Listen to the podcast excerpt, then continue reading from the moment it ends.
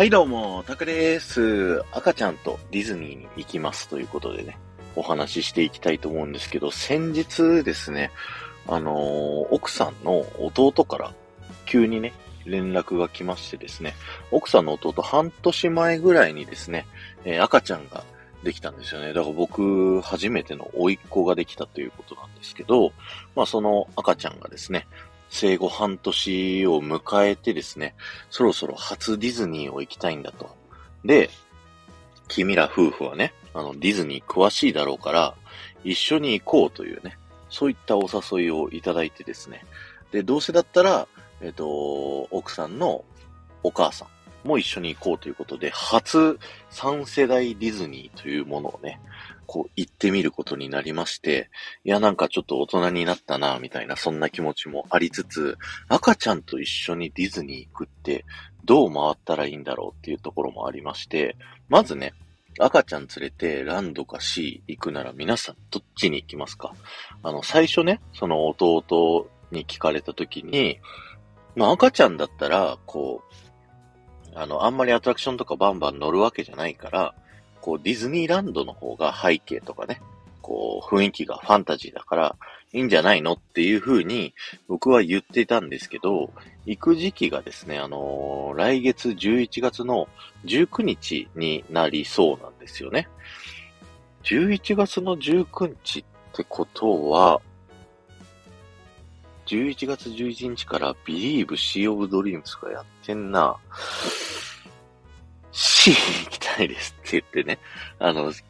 僕のわがままで C に行かさせてもらうことになったんですけど、C で言うとね、あのー、メディテレニアンハーバーとマーメイドラグーンにベビーセンターみたいなのあるじゃないですか。で、あれは赤ちゃんとかね、もちろんいないと入れないわけですから、そういうところは楽しめるかなとかと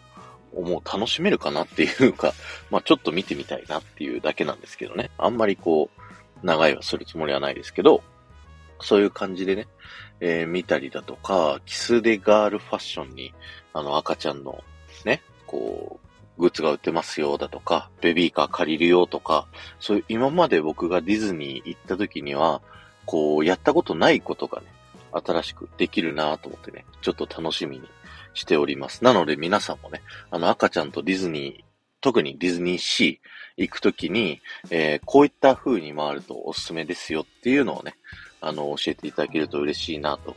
思います。ちなみに、あの、弟からですね、あの、今回は一人行動しないでくださいねと釘をすでに刺されております。あの、オレンジ放棄のね、キャストさん、カストさんね、あの、探しに行きたいなと思ってはいたんですけれども、それは今回は我慢して、えー、赤ちゃんと一緒にディズニーっていうのをね、あの、楽しんでいきたいと思います。そして、あの、Believe Sea of Dreams もね、あの、なんとか、赤ちゃんがこう、長時間は入れないと思うんですよね。さすがに体力的にとかね。だどういう風に、あの、Believe まで、こう、見ることができるかっていうのをね、ちょっと作戦を立てつつ考えていきたいなと思いますので、よろしくお願いします。今日は終わりです。ありがとうございました。この放送が面白いと思った方は、ぜひいいね、残していっていただけると嬉しいです。そして、ハッシュタグ、タクラジトーク、タップしていただくと、僕が過去にですね、いろんなフリートークをお話しさせていただいてますので、そちらの方も聞いてみてください。ではまた